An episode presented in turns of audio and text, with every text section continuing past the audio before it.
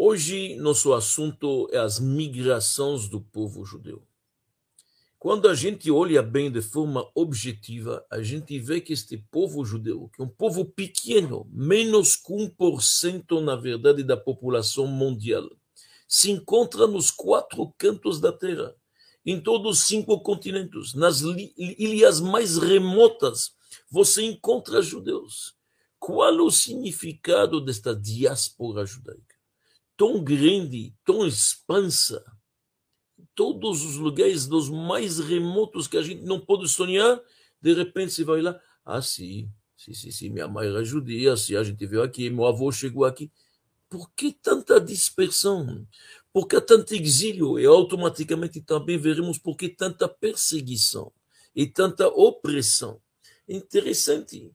Os judeus possuem, na verdade, tantas nacionalidades Muitas vezes os judeus são apátritas também, políglotas, comerciantes, mercadores. Nós fomos acusados durante tantos, tantas, tantos séculos pelos antissemitas que a gente não é, na verdade, fiel a uma pátria. Nós somos cosmopolitos. Obviamente esqueceram de falar que foram eles que nos expulsaram. Outros falaram que nós somos um povo condenado a serem judeus errantes peregrinos. Temos que viver na miséria e andar por todos quantos cantos do mundo para poder testemunhar que outra religião e outro credo é o verdadeiro credo.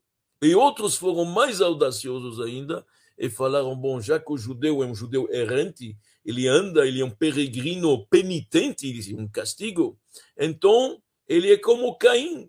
Caim também teve que ser, na verdade, um peregrino errando em todo lugar que está escrito sobre Caim? Que qualquer um que encontra ele pode golpeá-lo, também pode golpear os judeus. Então nos entregaram, no final, para a opressão, para a perseguição. Então voltamos a esta pergunta inicial. Por que, que este povo tem que passar por tantas migrações? Cada povo tem que viver naturalmente no seu habitat. Os chineses estão lá na China há milhares de anos, assim os britânicos, assim os franceses. É normal. E nós saímos da nossa terra. A terra santa, a terra de Israel, é nosso habitat natural e fomos espalhados pelo mundo. Alguns dizem que isto é um castigo. Alguns dizem que isto é um castigo. Porque, da mesma forma que o Egito, eles dizem que foi um castigo. Abraão, o patriarca, errou. Ele, quando Deus prometeu para ele a terra santa, ele questionou. Ele queria uma prova, ele queria uma garantia. Bamé e dá, ele falou, como que posso ter certeza? Então Nachmanides diz isto que provocou a descida do povo de Israel para o Egito. Outros dizem que Abrão errou. Abrão era o patriarca, não esquece, quando alguém é o patriarca da nação, mesmo erros pequenos pode ter consequências graves. Alguns dizem que o erro de Abrão foi que ele foi para o Egito. Se lembra quando ele chegou da Síria para Israel? De repente teve uma fome grande. Deus mandou ele ir para Israel. Lech lecha, vai para Israel. Chega lá, fome grande. Foi procurar alimento no Egito com sua esposa Sara. Dizem alguns comentários não tinha que fazer isso. Uma falta de fé. Tinha que confiar em Deus. Deus te mandou para Israel, fica lá. Deus vai resolver. Você foi para o Egito, teu povo também, teus descendentes irão para o Egito. E outros dizem que o grave erro foi a venda de Yosef. José foi vendido pelos seus irmãos, jogaram ele num poço, depois venderam ele como escravo para o Egito. A mesma coisa aconteceu conosco. Era um protótipo. Mais tarde, o povo de Israel foi jogado no Nilo, desceu para o Egito, foi vendido como escravos, exatamente a mesma coisa. Então, alguns, talvez, dizem, extrapolando, todo o exílio e todos os exílios, porque o povo de Israel vai passar e passou, já estamos no quinto, cinco exílios. Após o Egito, são quatro exílios que nós vamos comentar no futuro: Babilônia, Pérsia, Grécia, Roma. Então, alguns dizem isto é um castigo. E realmente, na nossa literatura, a gente encontra nas nossas orações, de vez em quando, a gente fala esta frase: Mipne chataenu galino me'artzeno. Por causa dos nossos pecados, fomos exilados da nossa terra. Porém, é difícil falar que é um castigo. Pode ser que houve alguns erros. Por quê? Quando alguém é castigado, o que, que acontece? A pessoa se arrepende, automaticamente o castigo fica mais brando. Ele vai se purificando, se elevando e o castigo fica anulado. Assim que nós todos somos pais, a gente sabe que os nossos filhos a gente dá de vez em quando castigo. Com o tempo, o castigo, obviamente, vai diminuindo até ser totalmente anulado. Aqui nós estamos vendo o contrário. Nossos pecados, que normalmente deveriam já ser espiados e perdoados, se é isto o caso, o contrário, com o passar dos anos, o exílio fica mais duro. A intensidade do exílio, a perseguição que tem e que teve nos últimos milênios é pior do que que teve no começo da nossa epopeia. Então, interessante, a gente vê que a coisa foi piorando. Se é assim, nós temos que atribuir ao exílio e à dispersão do povo judeu outros motivos não é um castigo. Deve ter aqui atrás alguns motivos mais profundos. E isto vai ser o motivo das nossas aulas. Hoje, nós vamos tentar dar seis motivos diferentes, numa óptica, obviamente, mais mística e mais filosófica, por que o povo de Israel tem que passar por todas estas migrações, esta dispersão aos quatro cantos do mundo. Nós chamamos isto muitas vezes na nossa literatura uma descida para subir mais alto. Em hebraico, yerida letzorech aliyah. Na vida, de vez em quando, uma pessoa tem que parar para poder correr melhor. Ele tem que pegar um pé para trás para ter um elan mais forte. A gente, de vez em quando, destrói uma pequena casa para construir um palácio. Então, a mesma coisa, o exílio tem que ser considerado como algo que vai a longo prazo dar certos benefícios.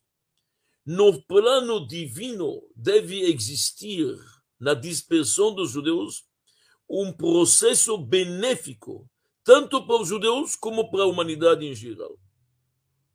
Só vamos tentar explicar isto. O primeiro motivo, se a gente olha bem como é chamado o Egito, primeiro exílio no qual nós fomos mandados. Tá certo? Vamos se lembrar. José e Jacob desceram para o Egito, os 12 tribos, 70 pessoas, proliferaram e no final, um belo dia, o faraó mudou o estatuto deles de viajantes e de visitantes para escravos. A Torá e os profetas chamam o Egito de Kur HaBarzel. Kur HaBarzel em hebraico significa um cadinho de ferro, um cadinho onde que se derreta metais. Todos nós sabemos como o Orives trabalha. Ele tem metais preciosos. Através do calor do fogo, ele pode derretê-los e dar uma forma, a forma que ele vai querer para esta joia. No lugar onde ele faz isso se chama um cadinho, em hebraico kur. O Egito era um lugar onde que Deus nos mandou para se refinar.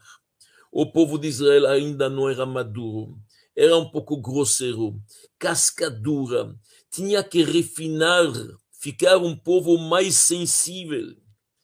A escravidão nos deixou mais sensíveis, trabalhou nosso caráter, a nossa natureza que podia ser pervertida, pervertida ficou mais sensível, refinada preparada para receber a Torá no Monte Sinai. Ou seja, a descida para o Egito é parte integrante da ida para o Monte Sinai. Como falamos antes, que a descida pode ser parte integrante da subida. Para subir, tem que descer um pouquinho. O Egito nos permitiu sentir o que é opressão, como sofre o estrangeiro, como que ele não aguenta numa terra alheia, onde que ninguém o reconhece, onde que abusam dele, onde que está sendo explorado e muitas vezes massacrado. Então o Egito criou dentro de nós uma sensibilidade inacreditável. Desde lá, o judeu tem um amor extraordinário para o estrangeiro. Não consegue ver dor alheia e ficar impassível. Não consegue ver injustiça tudo isto mexeu com ele. Ele não aguenta ver sofrimento. Onde que vê isto? Tudo deste cadinho onde fomos refinados. Então, a primeira coisa que a Torá nos ensina, lá no Egito você aprendeu o que, que é a Doraleia. Você aprendeu na pele o que, que é o sofrimento do estrangeiro. E por isso, dezenas de vezes a Torá repite, se não me engano, 36 vezes talvez, não esquece que você foi um, um estrangeiro na terra do Egito.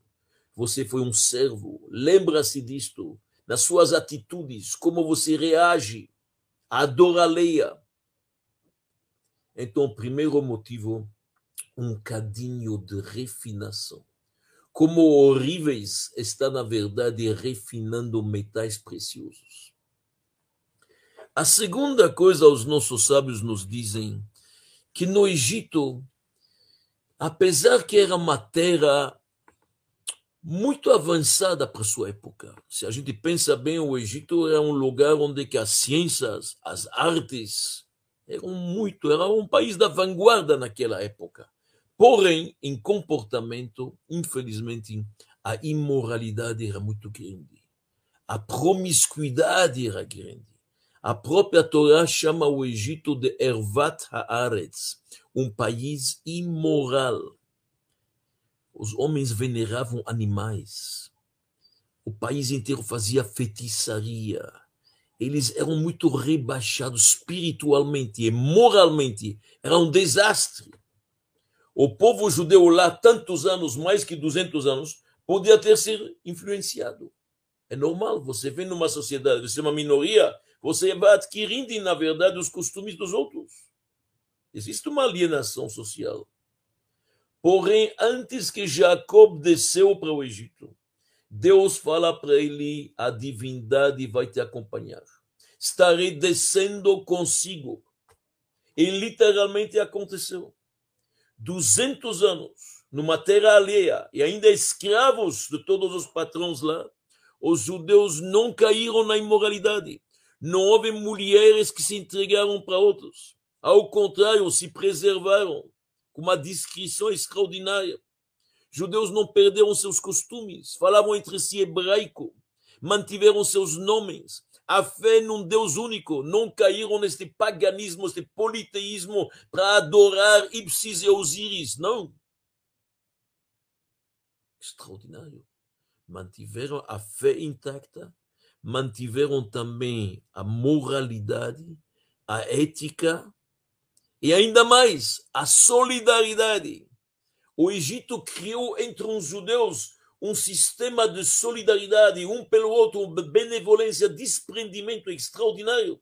Vocês imaginam no sofrimento quanto que precisa de um ouvido que escuta, de um braço que ajuda, de alguém que ampara, eles se ajudavam um ao outro, sofriam, mulheres trabalhavam duro nos campos, homens apanhavam, na verdade, os chicotes dos contrametros jude... Eh, egípcios. Era terrível. Vou dar um exemplo apenas. A tribo de Levi não foi escravizada. Não foi. O faraó respeitava os sábios, a tribo de Levi eram mais eruditos, não foram escravizados. Mas tem um porém, se você não é um escravo do governo, você não recebe alimento. Como se mantiveram? Dezenas de anos, décadas. Não recebiam o pão cotidiano, o que os judeus recebiam não era grande coisa, mas dava para sobreviver, dava para comer, tinha alguma coisa. Eles não recebiam nada. Dizem os nossos sábios, cada judeu tira um pouco do que, que tinha. Como se fosse um dízimo e dava para os levitas. Cada um, cada das outras onze tribos ajudaram esta tribo a sobreviver. E mais tarde nasceu aquele dízimo para o Levi. Extraordinário, mesmo os judeus em condições subhumanas, sofridos, pobres, coitados, estavam praticando a tzedakah, o ato de benevolência, de ajudar o próximo irmão para sobreviver. Isto moldou certos traços do povo judeu para a posteridade. Exatamente isto que sementou literalmente traços que nós vamos reencontrar em todos os outros exílios. Em todas as situações que nós passamos, das mais adversas, se era nos porões da Inquisição, ou se era, na verdade, nos gulags na Rússia, ou se era nos guetos nazistas, judeus mantiveram a fé mantiveram a moralidade, não tocaram propriedade que não era deles, mantiveram a solidariedade, se ajudar. Havia instituições clandestinas dentro dos guetos para poder ajudar mulheres parturientes, viúvas, órfãos. De onde que veio isto? Quem sementou isto? Onde que nasceu? Onde foi o protótipo? No Egito. No primeiro exílio, nasceu, na verdade, uma miniatura do que seria a solidariedade, a moralidade, a fé, a ética judaica através dos tempos. Só estamos vendo mais um segundo benefício que pode nascer no exílio. Vamos para o terceiro.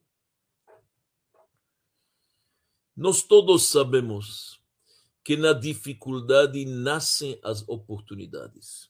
Muitas vezes uma pessoa nem sabe de seus talentos, nem imagina do que, que ele é capaz, mas no aperto, de repente, isto vem à tona. Não falta exemplos de pessoas que perderam seus empregos, acharam talentos maravilhosos e fizeram fortuna muito mais do que era antes. Não falta exemplos de pessoas que pensavam que não tem mais força e energia e no momento do fracasso ou no momento de uma adversidade terrível, de uma tragédia, já de repente encontraram força e energia inacreditável. Em certos momentos, o ser humano descobre quanta força ele tem. Uma vez, um pai foi com seu, seu filho atravessar a rua. O menino se apressou, ele colocou o pé antes que devia, um carro chegou e o pneu em cima do pé do filho. Você acredita? O menino começou a beirar, a chorar. O pai viu isto, pegou com suas duas mãos, levantou e tirou o pé. Ele olhou depois e falou: Como que eu fiz isto? Um carro é uma tonelada. Cada pneu é 250 quilos. Mas ele viu um menino chorando com tantos berros, ele não aguentou ver a dor do filho, levantou o pneu e o, o menino tirou o pé. Na dificuldade nascem os talentos as forças e os talentos desconhecidos. Isso se chama na Kabbalah e na Hassidut Kohot Hana'alamim, as forças ocultas que nós temos. Onde que nasceram talentos judaicos maravilhosos? Na dificuldade, na diáspora, no exílio. Não falta exemplos. Vamos começar com o maior exemplo que nós temos. O Talmud que é a escrita de toda a nossa lei oral, o grande mar de conhecimento judaico. Todos os volumes de Talmud lá você encontra não só a lei judaica, não só a legislação, como a filosofia judaica, o comportamento judaico, mas você tem lá, na verdade, zoologia, astronomia, astrologia, tudo que você pode imaginar. Onde nasceu o Talmud? Na Babilônia. Quando os judeus foram exilados, acorrentados, levados para a Babilônia. Como diz o salmista, Al Naharot Bavel Sham Yashavnu Gam Bachinu. Lá nós choramos e lá nós criamos o Talmud. No século 1, 2, 3, o Tanaim, até ser compilado. Extraordinário! Maimônides. Maimônides teve que passar por perseguições. A família dele, durante 10 anos, foi fugindo de cidade em cidade na própria Espanha. Por quê? Perseguidos pelos almohades. Os almohades eram uma tribo eh, muçulmana extremista que queria converter cada pessoa para o Islã ou matá-lo. E Maimonides escreveu livros extraordinários. Nesta turbulência, não dá para acreditar, nos navios fugindo do Marrocos para Israel, escreveu coisas magníficas. Pega Rabbi Yosef Karo, o autor do Shulchan Aruch, a, a, codificação da lei judaica, o código da lei judaica, 10 volumes. Quem escreveu? Yosef Caro, um homem que fugiu da Espanha quando houve a expulsão em 1492. Foi para Portugal, de Portugal foi para a Grécia, Grécia para a Turquia, até finalmente chegar a Israel. Todas estas peripécias que ele passou, todas essas tribulações, nasceu o Shulchan Aruch qual é a pessoa que não consulta este código da lei? Extraordinário. Só a gente vê que na dificuldade nasce talentos. O exemplo que se dá para isto nos livros profundos é de um rei. O rei tem um filho.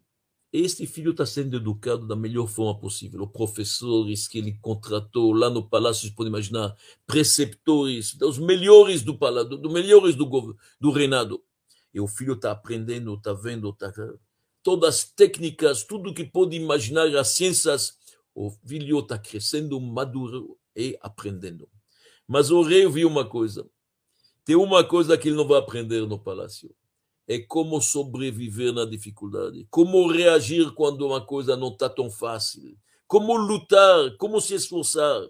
Então o rei entendeu que no palácio, quando tudo está sendo dado numa colher de prata, quando o pão é de graça, como o Zohar diz na Kabbalah, na rama de Kisufa, quando este pão é de graça, não é bom. Certas coisas não se aprendem. Dentro do palácio, numa vida real e de príncipe, o, rei, o filho não vai aprender. Então o rei, na sua sabedoria, resolve ele ter que mandar o filho para um lugar remoto, algum lugar lá no fundo do, do, do reinado dele. Vai ser difícil, sim. Ele chama seu filho, fala para ele o plano, explica para ele o que é que você volta para o palácio, mas com suas forças, com sua inteligência, com sua luta. Não vai ter conforto do palácio, não vai ter aquele edredom tão confortável, não não vai ter o alimento pronto com cinco, na verdade, pratos diferentes, mas vai aprender a lutar. E o filho vai. E naquele lugar remoto, realmente, ele não tem tudo que tem no palácio, mas ele aprende a lutar, a se esforçar, a reagir, aprende que tem outra situação, não sempre depender do outro. Isto faz o filho maduro para quando ele volta ao palácio, ele vai poder herdar, na verdade, o trono do pai. Isto é exemplo que os nossos sábios dizem que Deus fez com seu filho querido, o povo de Israel. Manda ele entre as nações, seja exilado, apanha um pouco, mas aprende, fica maduro, a fé fica forte, a moralidade está excelente, o comportamento espiritual está alto. Isso é um exemplo, isso é um farol de luz. Foi no exílio que nasceu o que, que nós chamamos a virtude, se podemos falar assim, do martírio. O judaísmo nunca procura martírio, preza a vida, louva a vida e faz de tudo para viver. Até pode transgredir vários mandamentos para viver. Não tem problema nenhum. Mas fomos confrontados muitas vezes entre a cruz e a fogueira, entre a vida, entre a morte e o judaísmo e alguns foram mortos, arriscaram sua vida, deram sua vida para o judaísmo. Rabi Akiva e seus amigos, os dez martírios nas mãos dos romanos, morreram cada um de uma morte mais atroz que a outra. Onde que nasceu tudo isto? No exílio. Não procuramos, mas se existe, nasceu no exílio. Então já vimos, graças a Deus, três motivos o que o exílio pode nos dar. A refinação de caráter, falamos, sementar a fé, a solidariedade, e agora vimos a oportunidade dos talentos aparecerem. Na dificuldade é lá que você reconhece os talentos. Um quarto motivo, que o exílio do povo de Israel em todos os continentes é simplesmente uma bondade para as nações. Literalmente. Afinal, não podemos esquecer o povo de Israel saiu da sua terra com seu conhecimento em cima do, embaixo do braço, com sua sabedoria dentro da cabeça. A, a tradição diz que quando as galeras foram com judeus escravos para Roma, havia um sábio que estava olhando de uma montanha na Judeia, olhou e falou: O mundo não será igual. E realmente nós sabemos, e não é segredo para ninguém, que quando você tem, na verdade, um momento quando você tem um povo que tem muita sabedoria, chega num país novo, ele traz consigo conhecimento de finanças, de artes, de cultura, de ciências. Isto foi o século de ouro já que teve na Espanha ou na Babilônia. Judeus eram grandes mesmo rabinos entendiam grandes entendidos em medicina, em ciências, como Maimônides, Nachmanides e outros, médicos de corte. Então, os judeus, pela sua experiência, como falamos, e pelo seu acesso ao conhecimento divino, trouxeram para os recantos do mundo, na verdade, muito conhecimento. que enriqueceu, não só com dinheiro, mas enriqueceu com sabedoria consciência as nações. Pega o prêmio Nobel. Não é segredo para ninguém. Prêmio Nobel, o povo de Israel é menos que 1%. Tem momentos, você pode olhar na lista provisória. Tem certos anos que são 15% judeus, 20%, 30%. Por quê? É um povo dedicado à sabedoria. É o povo do livro. É o povo que tem, na verdade, acesso à sabedoria divina, que é a fonte de todas as sabedorias humanas. Então, não há dúvida que o povo judeu trouxe conhecimento e, principalmente, valores, princípios, monoteísmo. Não vamos esquecer que o mundo não é como hoje, que graças a Deus 90% acreditam num Deus único. Naquela época não faltava pagãos, politeístas, gente que serviam ídolos de madeira e de pedra, ou árvores, estrelas e astros. E o povo judeu trouxe o conhecimento de um Deus único, todo-poderoso, omnipotente, omnisciente, omnipresente. Magnífico, magnífico. Então, isto nos lembra um pouco o que, os nossos sábios dizem que a, a azeitona, quanto mais você espreme ela, o azeite que sai é melhor. Fomos exprimidos, sem dúvida. Na diáspora, o judeu é exprimido, não tem dúvida. Apanhou, mas trouxe um azeite, iluminou, iluminou ao seu redor uma luz constante e reconhecida. Quinto motivo o quinto motivo é um motivo mais místico. Por que, que tem esta dispersão do povo judeu por todos os cantos? O quinto motivo é o seguinte: existe atrás disto um propósito maior. O que, que significa que Deus manda embora, na verdade, os seus filhos da sua terra? É uma tragédia. Você não está em casa, está longe de teus pais, é complicado, um país estranho, língua estranha, se não conhece, tem que recomeçar do zero. Mas não somente isso. Isto é uma ocultação divina. Na terra de Israel havia um templo onde se podia sentir a divindade, os milagres cotidianos. Havia profetas, havia reis que eram justos, havia sumos sacerdotes, o Gadol. Tudo isso foi uma ocultação. Por que, que Deus está ocultando-se? A resposta, dizem os nossos livros profundos, através de um exemplo. Mais uma vez, uma alegoria para entender. Um professor bom que ensina seus alunos tem que se dedicar aos alunos. E realmente ele tem que descer ao nível deles, explicar com palavras que eles entendem, de vez em quando usar uma alegoria. Ele tem que realmente fazer de tudo para o aluno entender se precisa explicar uma vez, uma segunda, uma terceira, um bom professor tem que se dedicar até que ele vê que o aluno absorveu, captou, entendeu. Não só entendeu, como armazenou. E vai guardar isso para a vida. Que, que acontece quando um professor está no meio de ensinar para o seu aluno, com muita devoção, muita dedicação, sem dúvida nenhuma, e de repente, num certo momento, aparece para ele uma inspiração, um conceito novo. O professor também raciocina. Ele está estudando, ele está ensinando, e de repente na cabeça dele agora surgiu um conceito novo, bem profundo. Neste momento, o professor vai prestar atenção a este conceito. Ele para um segundo, ele arma, ele entende ele, ele aprofunda, raciocina, captou e agora ele guardou. Por que, que ele fez isso? Para poder mais tarde ensinar isto aos seus alunos. Mas no momento que o professor está captando este conceito tão complicado e tão profundo, ele está se desligando do o aluno de repente sente tem uma falta de comunicação. Você sabe que um bom aluno que está olhando para seu professor, olha para ele nos olhos e vê a atenção. De repente ele está vendo que o professor não está com ele.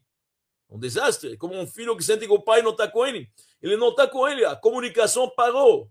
Parece como o celular, de repente você fala, a conexão parou.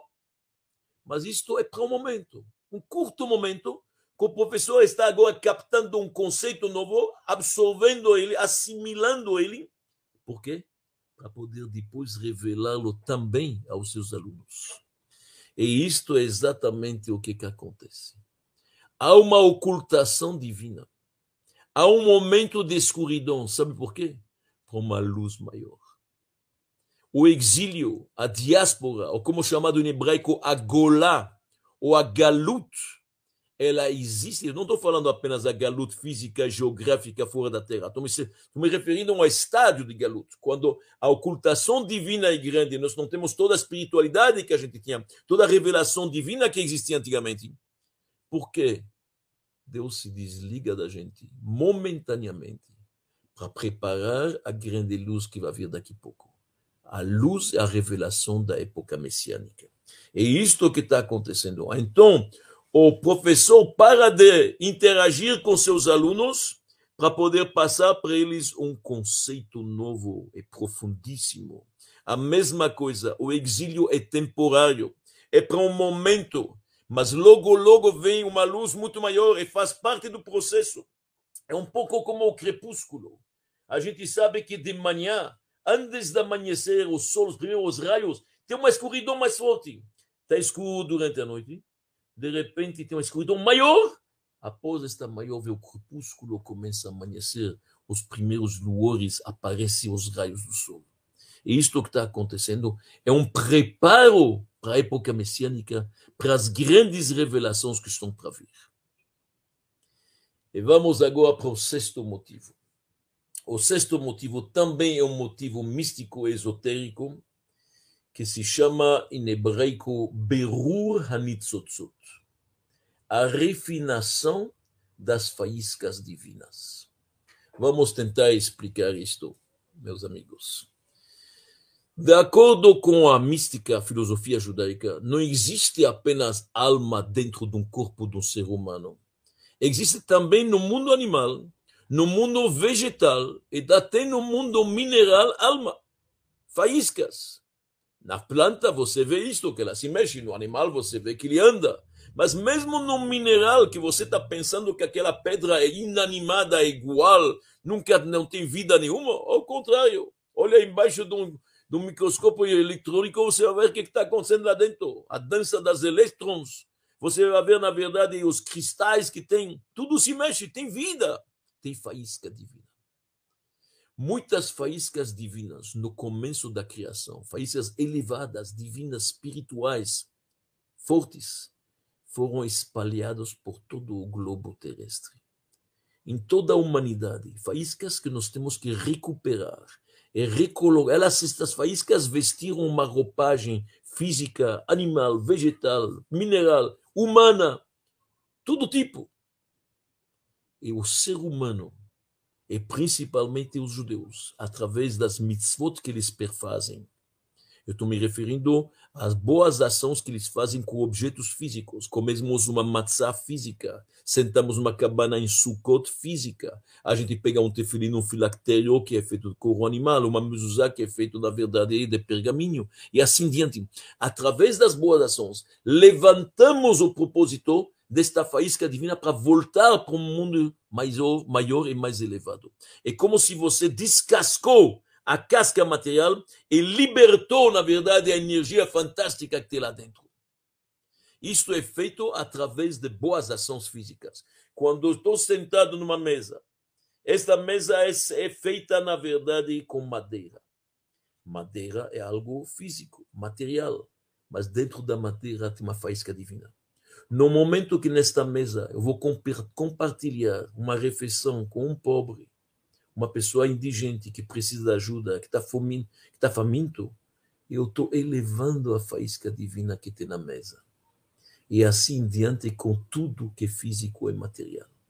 E por isso que é importante que o povo de Israel chegue aos quatro recantos do mundo, em todos os continentes, em todas as ilhas, em todas, todas todos os lugares, para poder cumprir e fazer mitzvot, e boas ações, e bênçãos, e estudos, que isto liberta as energias, levanta as faíscas divinas, faz o berur anitzatzot. E por isso a gente diz que não é por acaso, cada pessoa, onde que ele chega, isto é calculadamente divino. O salmista escreve, Me Hashem mitzadei gaver. Os passos do homem são dirigidos por Deus, por Hashem. Ele que resolve. Se alguém mora em Hong Kong e outro mora, na verdade, em Kinshasa e outro na Nova Zelândia, é porque lá tem alguma faísca divina que ele tem que elevar. Nada por acaso. Nada por acaso. Então, meus amigos, nós vimos seis motivos diferentes da dispersão dos judeus, o que se chama da diáspora, a Golá, o exílio. Falamos da refinação da sensibilidade. Falamos sementar a fé, a solidariedade, a moralidade. Falamos que nas dificuldades os talentos foram revelados. Nasceram, na verdade, extraordinárias instituições e feitos. Falamos a bondade de transmitir conhecimento para as nações. Falamos do propósito maior que a época messiânica que deve vir logo, se Deus quiser, e falamos da elevação das faíscas divinas. Porém, é bom lembrar também neste momento que com toda esta missão sagrada, então no final, alguém que na verdade está tá, tá aqui dentro do, do, do exílio, ele tem uma missão, ele tem uma missão para cumprir, não, tá, não veio aqui por acaso. É verdade, ele não veio aqui por acaso, concordo. Mas é bom lembrar também que não devemos curtir o exílio. Estamos com uma missão, tem um propósito muito importante, mas lembra-se também que não é por acaso e que o exílio é perigoso também. Estar entre várias nações alheias, você pode perder tua identidade. O profeta Oséias, desculpa, o profeta Zacarias chama o exílio de um poço sem água. Quando ele fala da época messiânica, ele fala: Vou retirar vocês, Borshem Bomaim, de um poço que não tem água. O que, que significa isso? Um poço que não tem água significa um poço que tem escorpiões e cobras. No exílio tem escorpiões e cobras. Não é fácil. Não é fácil estar numa terra alheia, foi retirada de sua família, de seu pai. Sabe como o Talmud chama o exílio? O Talmud chama o exílio como um filho que não come na mesa do pai. Oi lahem labanim sheigalu mishulchan aviem. Coitados dos filhos que não podem comer na mesa do pai. Você está num lugar que é desconhecido, com perigo, sim, com pessoas que talvez te odeiam, que querem, infelizmente, te fazer mal. Tem cobras, tem escorpiões, acontece. Então tem que ser cuidadoso. Quando você está numa terra diferente, todo mundo fala uma língua diferente, e você de repente pode perder suas tradições, pode perder sua identidade, ser alienado, assimilado, totalmente perdido tem que se cuidar. Então, a gente não curte e a gente não namora o romance que é chamado a galuta a diáspora. Mas a gente entende que temos uma missão nessa diáspora. Nós não fomos vendidos, fomos plantados. Como José disse para seus irmãos. Quando José se revelou para seus irmãos, eles estavam com medo, pô, agora ele vai pegar uma vingança que nós vendemos. So, José disse, vocês não me venderam. Deus me mandou aqui para preparar o caminho, para poder alimentar vocês e o país inteiro. A mesma coisa, um judeu não foi colocado na galuta, ele foi plantado. O profeta Oséias diz isso: Vazria treme, eu vou plantar vocês. Somos como semente, nós não somos vítimas, não. Somos como sementes que podem dar frutas e árvores e flores, coisas bonitas. Temos uma missão. Esta missão é muito importante. Então é bom lembrar isto. Vamos se lembrar que, graças a Deus, passaram já mais de 2.400 anos, pelo menos desde o exílio que fomos na Babilônia. E do Egito, mais que 3.300 anos. Graças a Deus, o povo de Israel mantém sua fé intacta, sua moralidade, seus princípios, seus valores, suas tradições. Então podemos falar para Deus, admatai, até quando? Fomos dispersos, fomos exilados, levamos nossos livros, nosso conhecimento, nossa fé abaixo do braço, mas também chegou o momento agora do propósito maior. Que Deus nos ajude a que possamos merecer isto logo, que possamos ver a grande luz. E neste curso especial que estamos vendo, nós vamos analisar mais em profundidade todos esses conceitos A semana que vem, se Deus quiser, falaremos sobre os quatro exílios. Por que, que o povo de Israel, quatro exílios, quem são, qual a diferença entre o exílio na Babilônia, na Grécia, na Pérsia? Nós vamos analisar isto em profundidade, se Deus quiser.